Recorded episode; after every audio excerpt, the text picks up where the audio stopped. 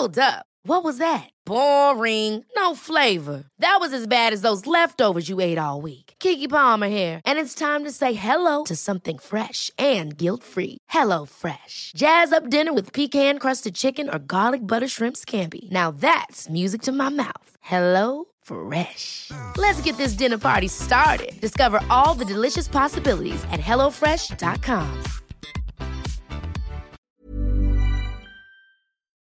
Heraldo Radio. Tarde a tarde, lo que necesitas saber de forma ligera, con un tono accesible. Solórzano, el referente informativo.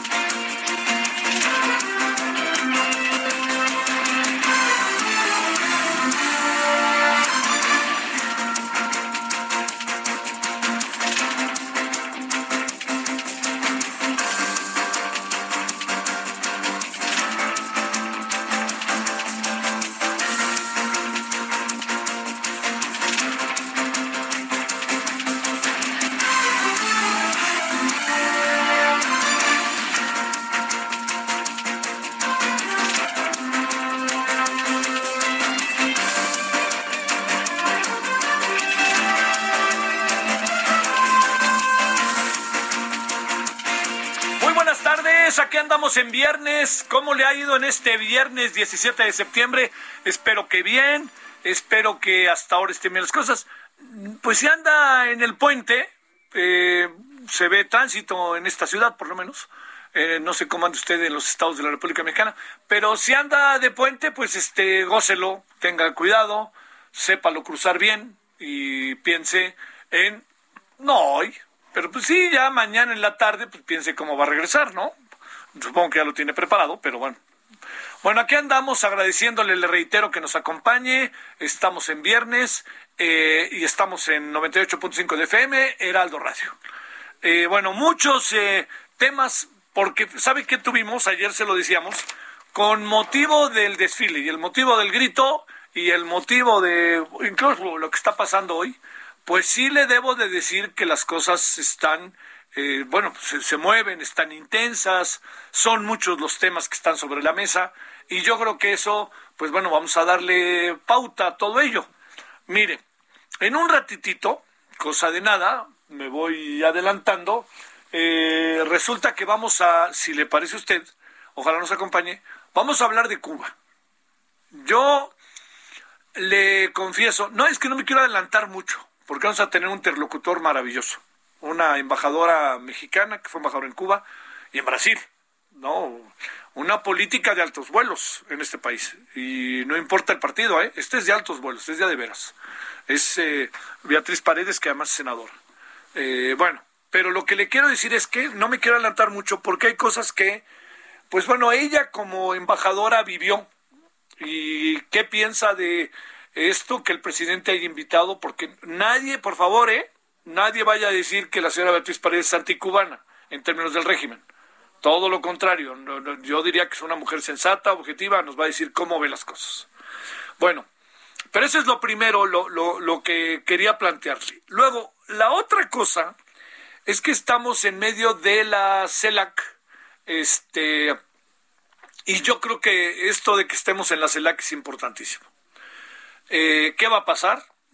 Uno de los temas que pasaron hoy en la mañana, ojo, es el tema de cambio climático. Yo le voy a decir algo que sé que a mucha gente no le va a gustar. Yo no sé si tenemos cara como país con las políticas públicas de hablar de cambio climático, si tenemos derecho a hablar.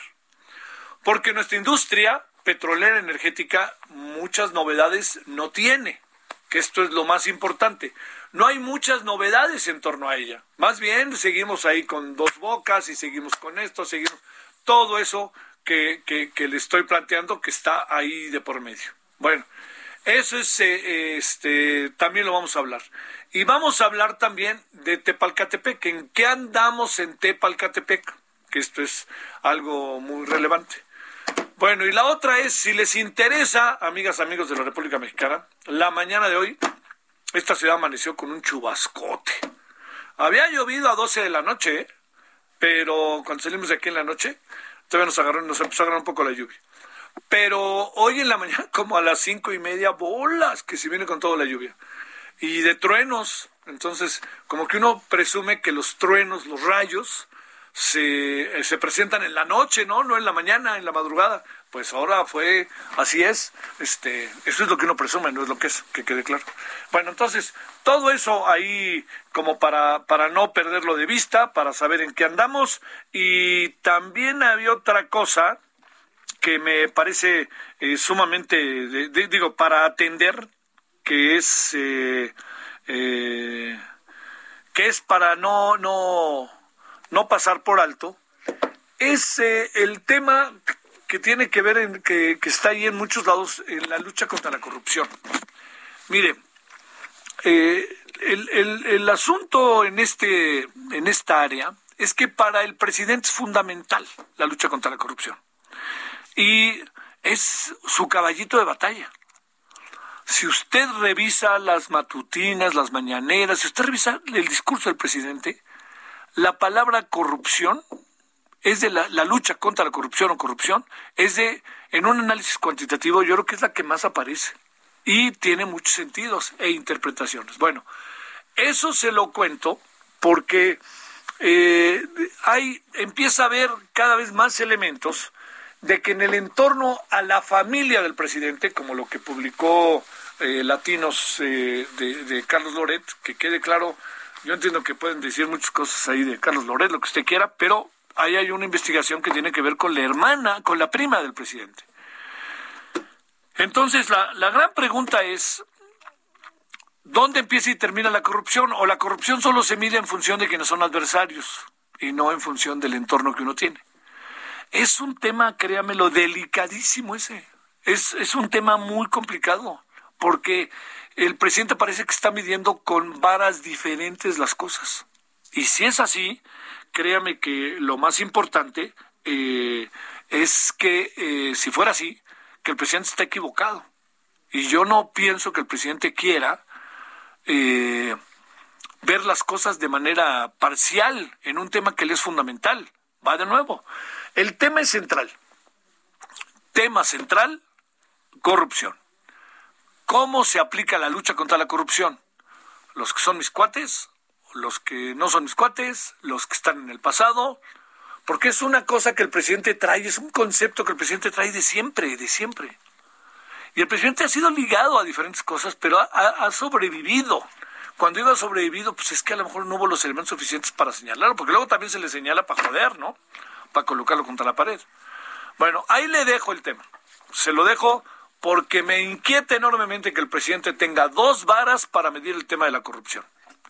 Los que están cerca de él, ay, es que son 10 pesos. 10 pesos es lo mismo, es el acto de la corrupción y la intención que tiene.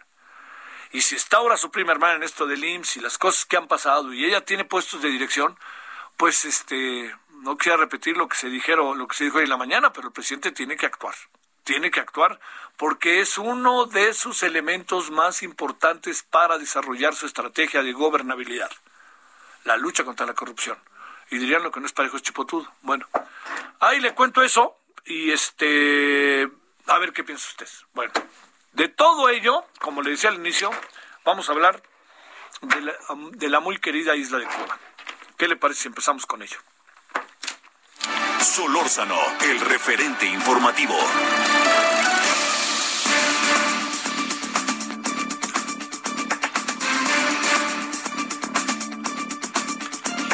Bueno, le decía yo que me da enorme gusto, como siempre, tener la oportunidad de conversar con Beatriz Paredes Rangel, senadora de la República por el Partido Revolucionario Institucional, eh, un interlocutor político fundamental para los tiempos de hoy y de otros tiempos, ex embajadora en países tan queridos también como Brasil y como Cuba. Querida Beatriz, ¿cómo has estado? Mi querido Javier, siempre es un gusto escucharte. Te reitero mi cariño y mi respeto como un gran profesional de la del periodismo que eres. Bueno, ya sabes que en esto te digo carcacha. Lo que me digas se te retacha. ya este paso. Ah, Oye, ya siendo viernes te voy a pedir que saques la guitarra, ¿eh? En una de esas. bueno, oye, a ver, ¿qué, qué lectura tú que conoces tan bien Cuba, conoces a sus actores centrales, iban a buscarte a la embajada, es público y sabido, conversabas con opositores y con otros. ¿Qué piensas de todo esto que se ha dado con Cuba estos días y que ha generado reacciones que me parece que no son casuales en nuestro propio país y en la propia Cuba con los opositores? ¿Qué crees de lo que está pasando, Beatriz? Mira, eh, es muy eh, importante tener claro que el tema de Cuba es polémico, el tema de Cuba levanta pasiones, el tema de Cuba pocas veces eh, permite un análisis objetivo. Eh, no hay nada que sea sorpresa. Primero, el bloqueo ha sido condenado en el sistema de Naciones Unidas por la mayoría de los países del mundo. El eh, año que acaba de pasar, el, evento más relevante de Naciones Unidas, por primera vez prácticamente no hubo una resistencia adicional a la que tradicionalmente se ha ejercido. Segundo, eh, hay como un consenso generalizado de que el eh, bloqueo no ha sido eficaz en su propósito político y en cambio sí ha lesionado mucho los derechos humanos de la isla. Ha generado problemas de eh, que se califican como de riesgos humanitarios y eh, ha multiplicado la solicitud de apoyo humanitario porque si mezclas bloqueo y COVID, eso es una fórmula muy dramática para muchos eh, cubanos. Cuarto, no es sorpresa que un presidente que es de izquierda, que llegó por la izquierda, tenga identidad con un gobierno históricamente es de izquierda. Entonces, eh, me parece que en este marco, pues es lógico que haya posiciones polarizadas, es lógico que quien no comparte el eh, proyecto eh, cubano se manifieste indignado, pero lo que quiero decir es que todo se da dentro de coordenadas que existen, que existen en el derecho internacional y que existen en la potencialidad soberana de un jefe de Estado de invitar a otros colegas. Eso, esto, esto último es importante. La, la, la, el hecho que haya sido orador en, eh, en lo que fue el desfile el día de ayer, ¿qué, qué, ¿cómo, cómo lo, lo interpretas en un hecho que parece eh, pues inédito, ¿no? No, no, no quiero decir que este, que prohibido o cosa parecida. Mira, efectivamente es un hecho inédito, pero también es inédito que en México gobierne después de que estuvo al frente del país el general Lázaro Cárdenas, eh, un presidente que eh, se suscribe como de izquierda y el que fue postulado por las organizaciones eh, políticas que en México se reconocen como de izquierda. Entonces sí, es un gesto de audacia, pero nada fuera de los cánones de las posibilidades del titular del gobierno de la República. ¿Qué pasa en Cuba mientras esto pasa en México? Hemos visto muchas críticas de la oposición que tú conoces bien de los cubanos allá al interior este, las reacciones que pueda haber en Estados Unidos, el hecho de que estuviera ahí el señor Ken Salazar, todo eso entra en la elucubración política, pero no pasa de ahí, supongo yo, ¿cómo ves? Mira, yo respeto muchísimo a todas las eh, fuerzas eh, políticas cubanas, me he identificado eh, siempre con el proceso que cambió la realidad cubana desde 1960, pero reconozco el valor y, la decisión de que de quienes tienen visiones distintas y optan por la lucha política democrática. Eh, creo que Cuba, como otros países en esta región, está eh, viviendo eh, muchos nuevos problemas vinculados a las dificultades que en la vida cotidiana ha significado el COVID. No solo los problemas en algunos países de acceso a la asistencia médica y sanitaria, de acceso a medicamentos o a vacunas, sino también las repercusiones en la economía. Y en el caso de Cuba, cuyos ingresos están muy ligados a la actividad turística, la parálisis del turismo en eh, muchos lugares del mundo afecta de manera muy contundente a la isla. Entonces se combinan una serie de factores y ha habido manifestaciones como en otros eh, eh, países que, que reflejan la necesidad de resolver estos problemas. Yo ni magnifico ni minimizo eh, las movilizaciones que se han dado. Son movilizaciones que existieron, que tienen sus orígenes, que tienen sus explicaciones y que ojalá se conduzca a través del diálogo y del entendimiento esta circunstancia que naturalmente pues refleja una situación de descontento que muchos podrán decir que es eh, muy grande, otros podrán decir que es parcial, otros podrán pretender minimizar, pero el hecho es que sucedió. Eso es este importante. Eh, ¿Estará Cuba atrapada en el tiempo o no? El, eh, Cuba es un país que uno tiene que reconocer a partir de su proceso histórico. Es una isla. Luego uno eh, pretende eh, comparar a, Cuba con eh, países que tienen condiciones de desarrollo y de recursos propios mucho mayores.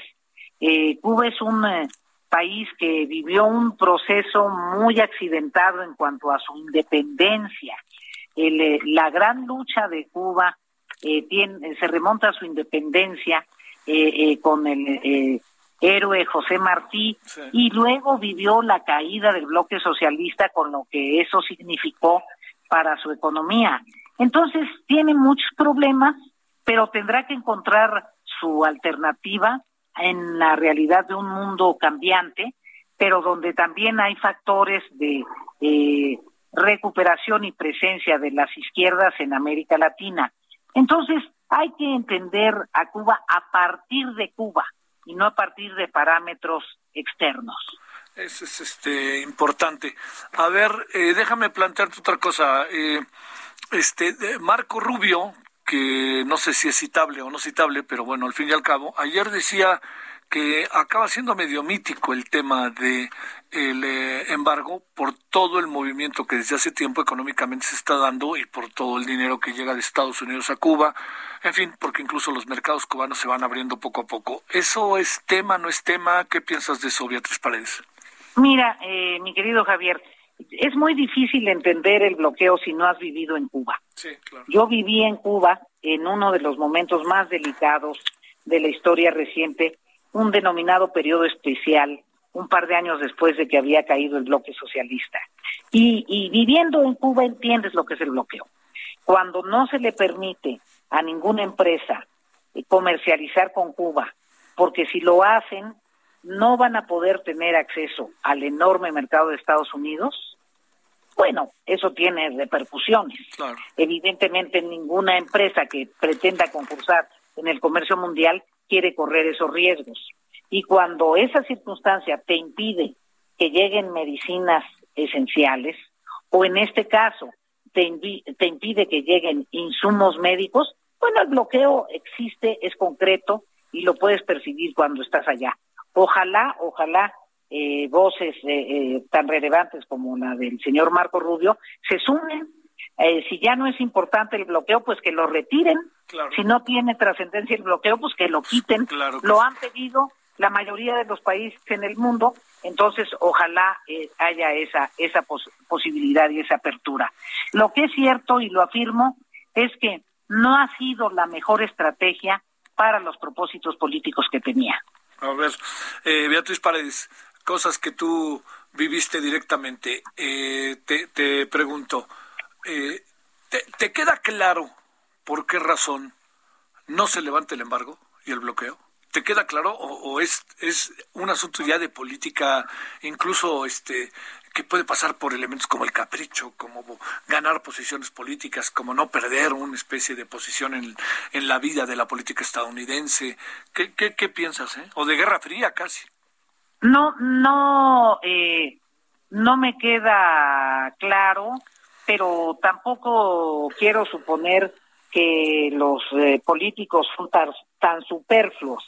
Me parece que es esencial que se profundice y se comprenda que no tiene utilidad, que genera más simpatías y más eh, justificaciones eh, al régimen cubano que los rechazos y que sí está teniendo repercusiones de carácter humanitario que son inadmisibles.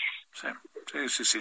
Oye, a ver, ¿y la posición de México? De repente parece que sí apoyamos, no apoyamos, o como ves, este, ha sido como muy de, de, de, este, de repente de montaña rusa, sin dejar de reconocer que nuestra posición ha sido muy importante, supongo yo, como válvula de escape para algunas cosas en Cuba y más el tiempo que tú estuviste por allá como embajadora, ¿no? ¿Qué, qué, qué mirada tienes? Mira, la posición de México en relación a Cuba es una posición histórica cuando expulsaron a Cuba de la OEA, México votó en contra, fue el único voto solitario y nada más y nada menos que de don Alfonso García Robles. Eh, el, eh, México ha mantenido de manera permanente su relación eh, con la isla. En diversos momentos hemos tenido negociaciones comerciales muy importantes para ambos países y nuestros pueblos se quieren, nuestros pueblos se admiran, hay un gran flujo de reconocimiento a sus artistas, a su música. Los mexicanos y, los cubanos, las mexicanas y, las cubanas se tienen afecto, se tienen aprecio y eso está en nuestro ADN. Ni hablar, así es. Oye, y en la música, ¿no?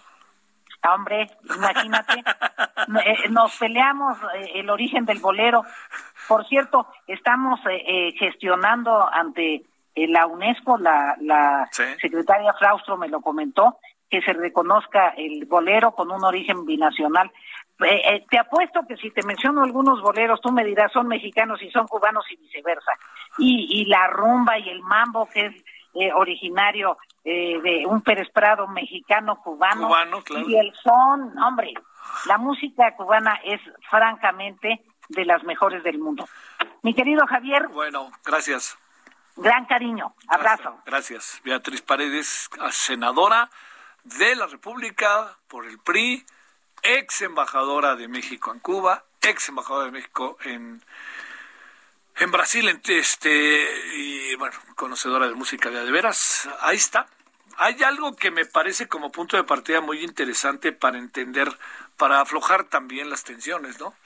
Uno tiene que reconocer, así, pum, en el cara a cara, que eh, hablar de Cuba es polémico y de pasiones, tal cual.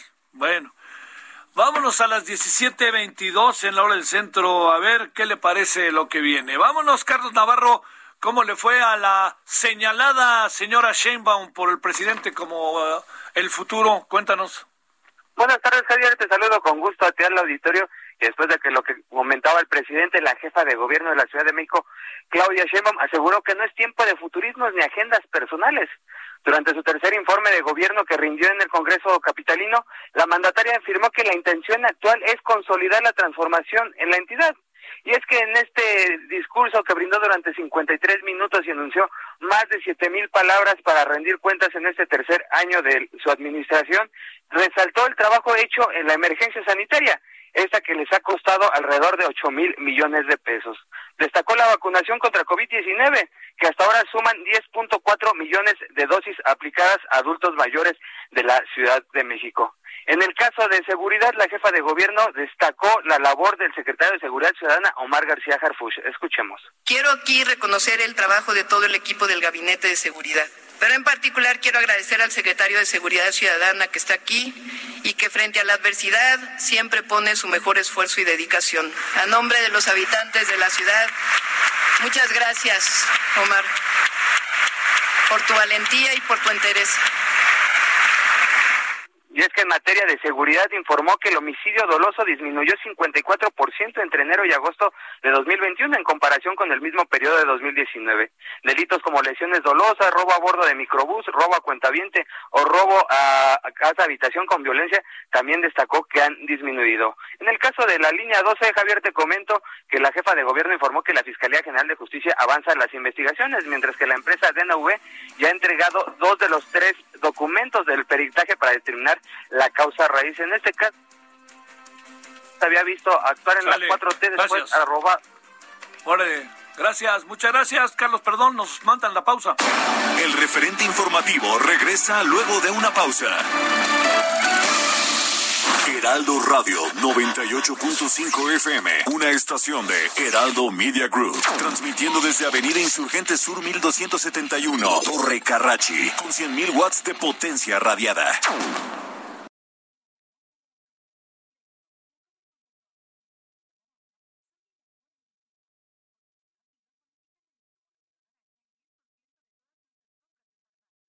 Heraldo Radio. La HCL se comparte, se ve y ahora también se escucha. Estamos de regreso con el referente informativo.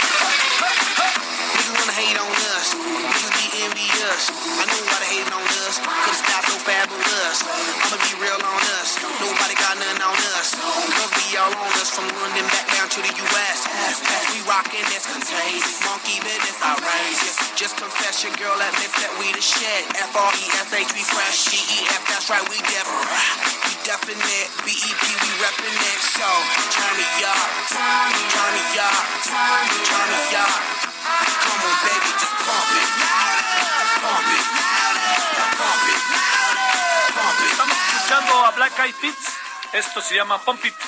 El asunto está en que las cosas que uno escuchaba. Digo, oye, ¿por qué metimos a Black Eyed Peas? Es que van a dar un concierto en Egipto. Le digo, pucha, a ver si me consigues boletos, ¿no? No, no, no, no, no, no, no. Díganle que no es a pelota.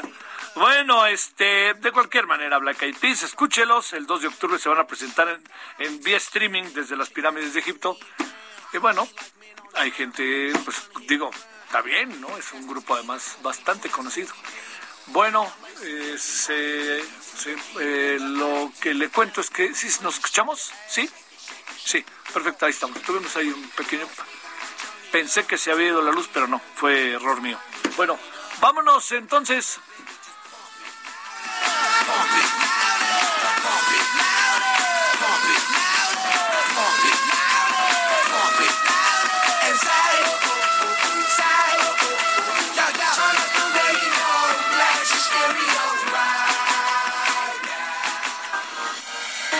Premier es acumular puntos Premier por cada vuelo con Aeroméxico para usarlos en más vuelos, equipaje adicional y ascensos. Recuerda que todos tus vuelos con Aeroméxico te dan puntos Premier. Acumúlalos ingresando tu número de cuenta al reservar tu vuelo o durante el check-in. Si olvidaste acumular el vuelo, tranquilo, tienes hasta seis meses para hacerlo. Te estás preguntando, ¿qué puedo hacer con esos puntos que acumulo? Podrás cambiarlos por más vuelos, artículos de la tienda en línea Club Premier, estancias de hotel, experiencias Premier y mucho más. Ingresa a clubpremier.com y descubre las más de 90 empresas afiliadas. Encuentra lo mejor en cada experiencia. Si aún no eres socio, inscríbete sin costo ahora.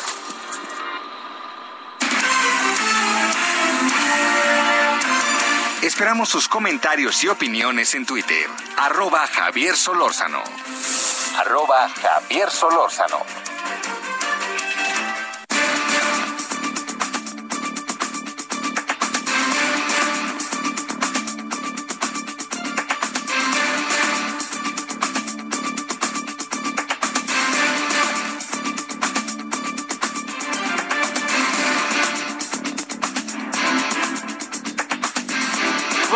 17, casi con 33 en la hora del centro de este viernes 17 de septiembre.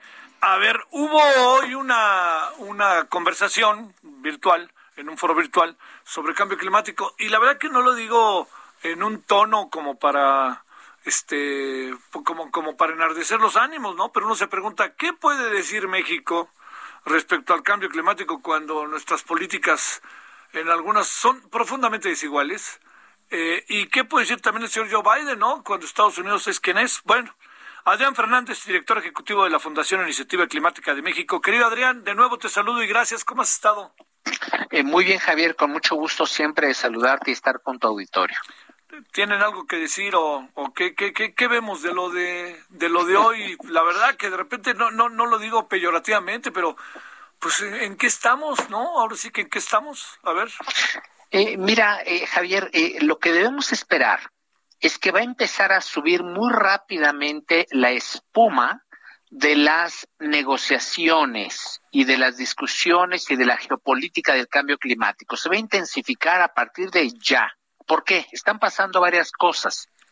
primero, esta reunión bilateral, desde luego, y Estados Unidos sí o sí va a estar poniendo siempre en la agenda, va a estar incluyendo el tema de cambio climático de manera amplia. Cuando digo amplia es México, estamos al pendiente, necesitamos que tú también hagas esfuerzos y avances. Y luego siempre hay cuestiones de cooperación técnica, hay temas nobles donde se puede avanzar eh, con menos conflicto, menos conflicto por las políticas de México. Por ejemplo, te doy dos ejemplos rápidos.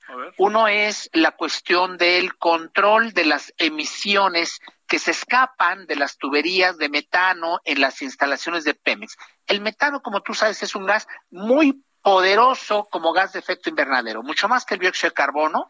Aquí hay una oportunidad de que Pemex en sus instalaciones haga ajustes, instale tecnología y recupere un gran volumen de gas que se va a la atmósfera, que afecta al clima, etcétera. Entonces hay un beneficio económico. Este es un tema específico de varios temas específicos donde sí se va a poder avanzar. Hay otros que en el corto plazo se van a dificultar. Y yo no sé si vamos a terminar pronto ya en cuestiones de litigios eh, de las compañías estadounidenses y europeas que invirtieron de buena fe en México en energías renovables y que han estado siendo bloqueadas por la actual administración. Eso seguramente eh, va a ir llegando a tribunales.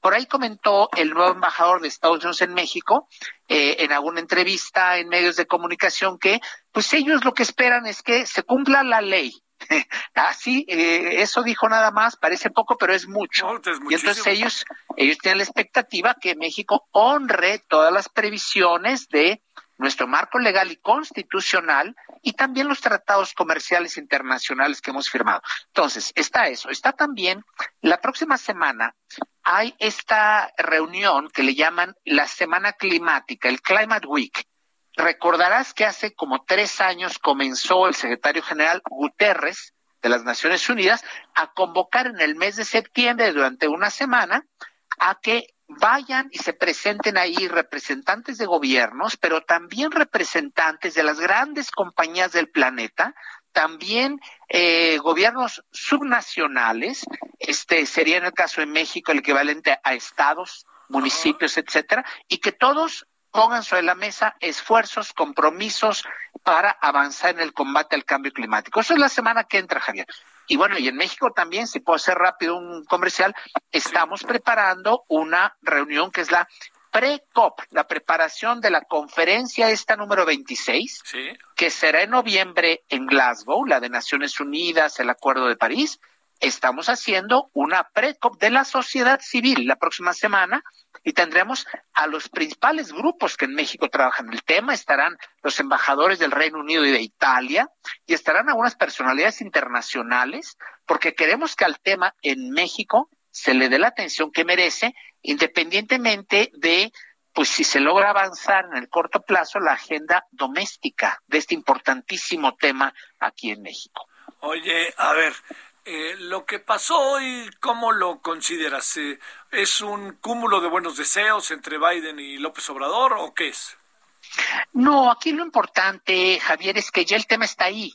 O sea, ya el tema ya no lo puede quitar de la agenda el presidente López Obrador. Y, y, no es que lo quiera quitar, simplemente él creo que no conoce muy bien el tema, este, pero ya está ahí, ya cada vez que se reúnan a hablar de alto nivel integrantes del gabinete o el propio presidente con su contraparte, tendrá que estar incluido en la agenda cambio climático. Y bueno, siguiente nivel de discusión, y dentro del cambio climático, ¿qué? Es muy concreto lo que se está pidiendo a México y lo que se espera de México es, México, queremos que te asegures que cumples, primero, lo que ofreciste, lo que prometiste en París. No parece que van bien las cosas. Y esto no es una cosa subjetiva que le inventen los estadounidenses. Hay mecanismos que ya están operando, Javier, de transparencia y rendición de cuentas a nivel mundial que demuestran de manera muy específica cómo va avanzando o no cada país importante. Y México ya está pues en una lista muy negra, con unos pocos países más. Entonces aquí no podemos escondernos atrás de ningún lado, vamos a tener que ir enfrentando esto. Entonces vamos a ver en los siguientes meses que va a ir creciendo la diplomacia, el diálogo, primero la cooperación y después va a empezar un poquito la presión, Javier. Y luego, y yo creo que México tendrá que ir avanzando porque nadie quiere que se llegue a cuestiones como en uno o dos años empezar a hablar de sanciones eh, arancelarias porque México no avanza con sus compromisos. Yo creo que no vamos a llegar a eso. Este va a México a incluir estos temas porque Estados Unidos, que se ha manejado como debe ser, con respeto y diplomacia. Ve el embajador nuevo en qué vericuetos lo, lo pusieron. Y bueno, todo es una sonrisa, pero yo te aseguro que Estados Unidos no puede permitir que en un tema donde quieren ser líderes mundiales y donde ellos ya están transformando su propio país, pues que su vecino del sur, con el que tiene la mayor relación y más cercana, este, pues sea uno de los que está más retrasados en los avances para combatir el cambio climático. A ver, eh, este, este proceso que hemos eh, vivido eh, aquí, en, digamos, en estos meses en el país, que tienen que ver con el tema de eh, que si está lloviendo más, si está lloviendo menos, este, que si entonces las inundaciones, hay, hay indicadores que pudiera tener el cambio climático en relación a más lluvias hoy que el año pasado o tenemos más deteriorada nuestra infraestructura y las lluvias son las mismas. ¿Qué alcanzas a apreciar, Adrián? Eh, tocas dos temas fundamentales, Javier. A ver, el primero. Sí. El primero, la parte científica puramente. Eh, el último reporte, el que hemos platicado tú y yo, de evaluación del panel de científicos, el IPCC, ¿verdad? Acaba de sacar un avance del sexto reporte y ahí nos dice claramente que es inequívoco que los grandes cambios que estamos observando son causados por los seres humanos. Entonces, hay una tendencia clarísima. Podemos escoger varios indicadores. Uno nada más. Por cuestión de tiempo, escogemos uno. Nada más temperaturas extremas registradas desde que hay registro en el mundo. En prácticamente todos los rincones del mundo se han roto en los últimos años los récords históricos de temperaturas máximas. En algunos lugares, este año, y te recuerda lo que pasó en Canadá, una cosa espeluznante se rebasaron por más de 5 grados centígrados en unos lugares, el máximo histórico que hay de, de hace más de 100 años, ¿no? Entonces, inequívocamente ya estamos teniendo impactos muy, muy, muy fuertes. La otra cosa, Javier, que mencionas es igualmente importante y es, dado que ya tenemos impactos, tendríamos que estar de manera acelerada eh, mirando a nuestra infraestructura existente y a la futura ya a través de un lente que es el lente de los impactos del cambio climático. Ejemplo rápido, las medidas de distanciamiento con respecto a la costa, medidas de distanciamiento con respecto a la marea histórica más alta eh, que se tiene en el registro en tales y cuales playas. Todo eso tiene que reevaluarse. Se tiene que reevaluar si la infraestructura que tenemos para comunicaciones, transportes, generación de electricidad, producción de alimentos, etcétera, etcétera, tiene la suficiente resiliencia, aguante a los impactos crecientes que ya estamos sufriendo del cambio climático, empezando por la mayor frecuencia e intensidad de eventos climáticos extremos. Hay que revisar y blindar la infraestructura existente, hay que rehacer las normas y especificaciones de lo que hagamos a futuro y dónde lo hagamos, pero hay que decirlo, nunca habrá suficientes recursos para adaptarse ningún país si permitimos que la temperatura se vaya hasta dos, dos y medio, tres grados arriba del promedio histórico, no va a haber dinero ni capacidad humana en el planeta para adaptarse a esos impactos. Por tanto, lo que tenemos que hacer es cerrar la llave de las emisiones, ya no seguir emitiendo y llegar a cero emisiones para mediados de este siglo, cero, Javier. Uy, uy, uy, uy, uy, este, y eso no se ve, ¿cómo no? Eso se ve dificilísimo, pero nos va a tocar, digo, con que vivamos unos poquitos años tú y yo, nos va a tocar ver en esta década sí grandes transformaciones de una escala nunca vista antes y en muy pocos años. La manera como se produce electricidad en el planeta, cómo se usa, cómo nos movemos, cómo producimos alimentos, todo va a tener que cambiar. Es sí o sí. Y lo interesante es que los gran, las grandes potencias del mundo, Europa, Estados Unidos, Canadá, Japón, este, ya dijeron, incluso China, ya dijeron, sí, aceptamos que es a lo que hay que llegar. China dijo que necesita hasta el 2060. Aún así, Javier, ¿sabes lo que significa desmantelar, cerrar docenas y docenas de plantas de carbón y que las poquitas que queden, no, no, bueno, y que las pocas que queden tengas que capturar ese carbón que no se libere a la atmósfera, es una transformación, hay que creérnosla porque es la única alternativa. Entonces, hay que avanzar en México también. Hay muchas oportunidades para avanzar.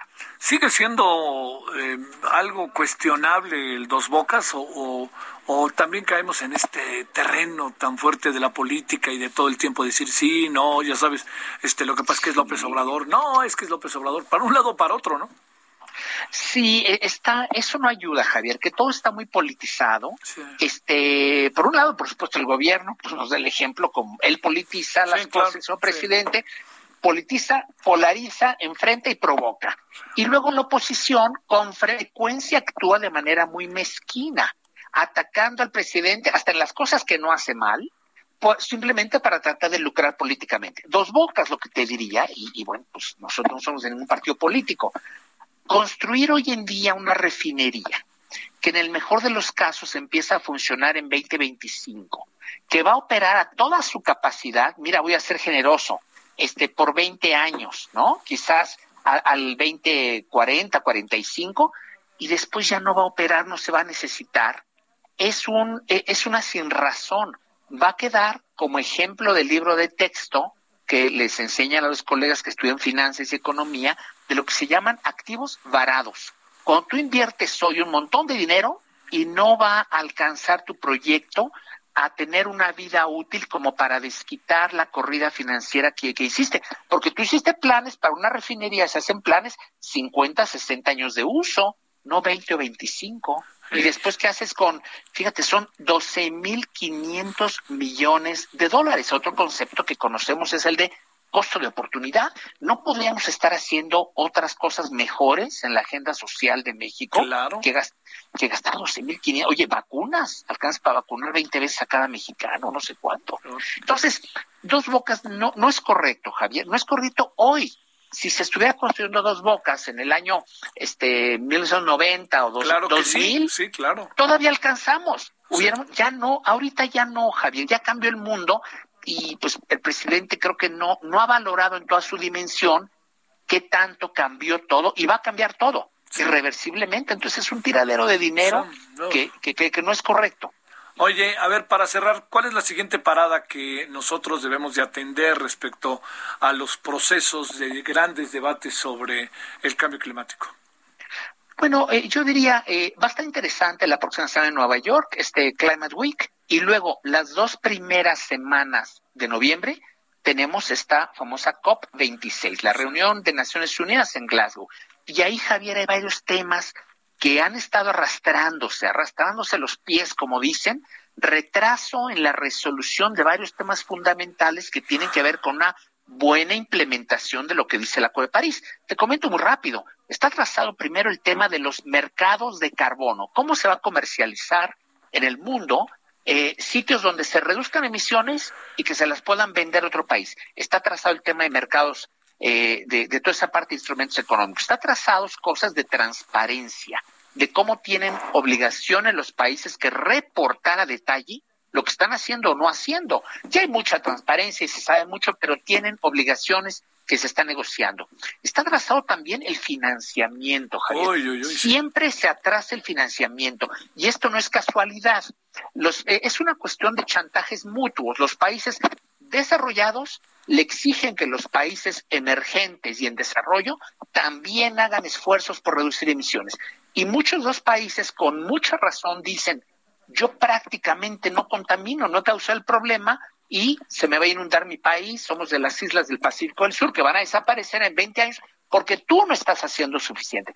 Financiamiento está atrasado y luego también, pues otro ejemplo que, que de cosa que está atrasada es, hay un desbalance en las negociaciones. Los países en desarrollo quieren hablar de adaptación, lo que hablábamos tú ya hace un momento, necesitan urgentemente dinero para invertir y prepararse, adaptarse, defenderse de los impactos que ya están. Adaptación. Pero los países desarrollados se hacen patos, no sueltan dinero para apoyar y su agenda es enfatizar solamente la mitigación, o sea, cerrar la llave, ya no contaminar, que es indispensable. Pero hay que atender también la agenda de adaptación de los países en desarrollo. Te mando un gran saludo, Adrián, para que te seguramente, como lo sabes, próximamente otra vez te estaremos buscando y muy agradecido. Adrián Fernández, director ejecutivo de la Fundación Iniciativa Climática de México, que estuviste por acá con nosotros. Gracias. Gracias a ti, un gran gusto, Javier. Gracias, gracias a ti, gran abrazo. Gracias. Bueno, ahora 17:49 en 17:49 en la hora del centro. Solórzano, el referente informativo.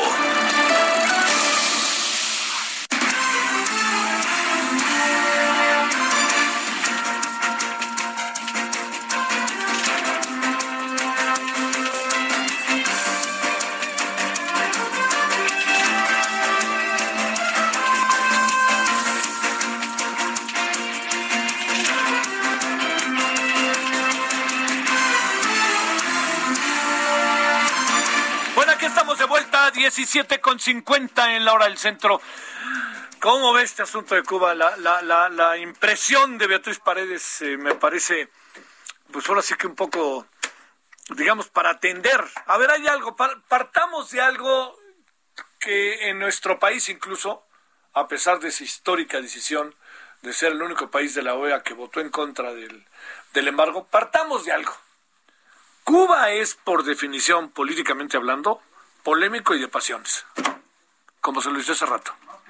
Y hay otra variable, el bloqueo, en sentido estricto me pregunto, ¿ha sido eficaz o no ha sido eficaz? Después de tantos años nos hemos dado cuenta que no ha sido eficaz. Porque más bien le dan gusto a los cubanos eh, que están en contra del régimen del señor, del régimen comunista, si quiere, de Fidel Castro, de Daniel Díaz Canel, de Raúl Castro, como usted quiera. Bueno, ahí al rato volveremos a abordar el asunto. 17.51 luego del centro. París Salazar, cuéntanos cómo va lo de la CELAC. Buenas tardes, Javier, amigos, amigas de Alto México. Así es, y es que este viernes por la mañana comenzaron a llegar a México los 31 presidentes, jefes de Estado y de Gobierno, vicepresidentes, ministros y otros funcionarios que participarán el día de mañana en la cumbre de la Comunidad de Estados Latinoamericanos y Caribeños. Y es que esta sexta cumbre se realizará en Palacio Nacional en la Ciudad de México y estará encabezado por el presidente Andrés Manuel López Obrador, ya que México tiene la presencia posterior de la CELAC. Y en este evento se hará la presentación del Plan Regional de Vacunas y Medicamentos para América Latina y el Caribe y también se suscribirá un convenio constitutivo de la Agencia Latinoamericana y Caribeña del Espacio. Y es que esta mañana ya comenzaron a arribar al Aeropuerto Internacional de la Ciudad de México los, primeros presidentes, quienes han sido recibidos por el canciller Marcelo Ebrard y algunos integrantes del Gabinete Federal. Por ejemplo, el presidente de Honduras, Juan Orlando Hernández, fue recibido por el secretario de Marina, Rafael Ojeda. El presidente de Belice, Johnny Briceño, fue recibido por el secretario de Salud, Jorge Alcocer. El presidente de Guatemala, Alejandro Yamatei, por el secretario de la Defensa Nacional, Luis Crescencio Sandoval, y el presidente de Perú, Pedro Castillo, por el secretario de Cultura, Alejandra Frausto. Y es que están confirmados en esta cumbre otros 13 presidentes y jefes de Estado. Y así eh, decir que, el presidente de Argentina, Alberto Fernández, canceló de última hora. Y bueno, esta noche el presidente López Obrador ofrecerá una cena de honor para ah, Palacio Nacional para estos 31 presidentes y ministros que acudirán el día de mañana a esta cumbre de la CILAC. Javier. Sale, muchas gracias, París. Buenas tardes. Francisco Nieto, cerramos contigo, adelante. Javier, ¿qué tal? Muy buenas tardes. Hoy el presidente Andrés Manuel López Obrador y el presidente de los Estados Unidos, Joe Biden, tuvieron una reunión virtual. Eh, esta reunión se trató eh, para tratar temas sobre el cambio climático. Eh, se están preparando los países para llegar en noviembre a la, a, la sesión de la ONU sobre el cambio climático y bueno, pues el presidente Biden les pidió a todos los presidentes pues comprometerse a este tema del cambio climático y también en la mañana el presidente López Obrador adelantó que no habrá presiones a las aerolíneas para que vayan a operar a Santa Lucía. Explicó que es falso que se les esté amenazando para que se vayan a Santa Lucía con la idea de que reduzcan sus operaciones en el aeropuerto internacional de la Ciudad de México y también el presidente adelantó que no se va a perseguir a ningún expresidente por motivos eh, políticos. Explicó que no hay necesidad, que no tiene que hacer este tipo de acciones para llevar a cabo legitimidad por lo que pues descartó que se vaya a llevar este tipo de acciones contra los expresidentes de la República. Pues fue lo que pasó hoy en la mañanera, Javier. ¿Se arremetió con todo contra Denise Dresser hoy en la mañana? Sí, hoy el presidente y también eh, la responsable del quién es quién en las mentiras, pues eh, eh, eh, a, varios medios de comunicación, pero también a la comunicóloga, columnista Denise Dresser, quien pues fue ella quien alertó sobre este tema de las aerolíneas y bueno, pues el presidente dijo que es mentira y que es mentira y que pues eh, la comunicadora está pues eh, intentando afectar a la 4 Pero fue medio grosero el asunto, parece, ¿no? Bueno, pues sí, en el tono de que no hay un compromiso con la veracidad, con la transparencia y pues que le pide a sus opositores que si lo van a atacar lo hagan pues con las pruebas necesarias. Sale, órale ha habido ahí Opinión 51, que es una nueva organización de mujeres padrísima periodista, este, dijeron cosas este, verdaderamente interesantes hoy, ¿eh? respecto a este tema. Bueno, nos vemos a las 21 horas en hora del centro. Hasta aquí, Solórzano, el referente informativo. Heraldo Radio, la HCL se comparte, se ve y ahora también se escucha. Ever catch yourself eating the same flavorless dinner three days in a row? Dreaming of something better? Well, HelloFresh is your guilt-free dream come true, baby. It's me, Kiki Palmer. Let's wake up those taste buds with hot, juicy pecan-crusted chicken or garlic butter shrimp scampi. Mm. Hello Fresh. Stop dreaming of all the delicious possibilities and dig in at HelloFresh.com. Let's get this dinner party started.